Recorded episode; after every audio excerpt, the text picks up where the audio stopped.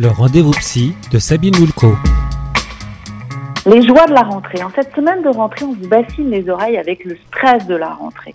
Bien sûr, on a la reprise du temps compté, le travail, les transports, les horaires des enfants, les emplois, du temps surchargé. Mais moi, j'ai envie de vous parler des joies de la rentrée. Pourquoi toujours parler des côtés négatifs?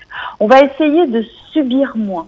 Parce qu'on voit, les enfants sont à la fois stressés et contents, joyeux de retrouver leurs amis, d'acheter des fournitures, même si vous, vous avez l'impression que ça vous prend la tête. Eux sont contents de ce moment-là.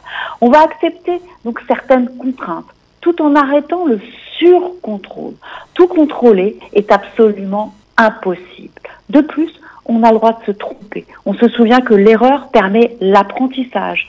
C'est ainsi qu'on va euh, apprendre de ses erreurs et pouvoir progresser. On va aussi réfléchir aux joies de la rentrée, c'est-à-dire commencer ou continuer une activité de loisir, faire du sport, parce que pendant l'été, on a fait plein de choses et tout à coup, on ne fait plus rien. C'est pas possible. On était sur une bonne lancée. On continue.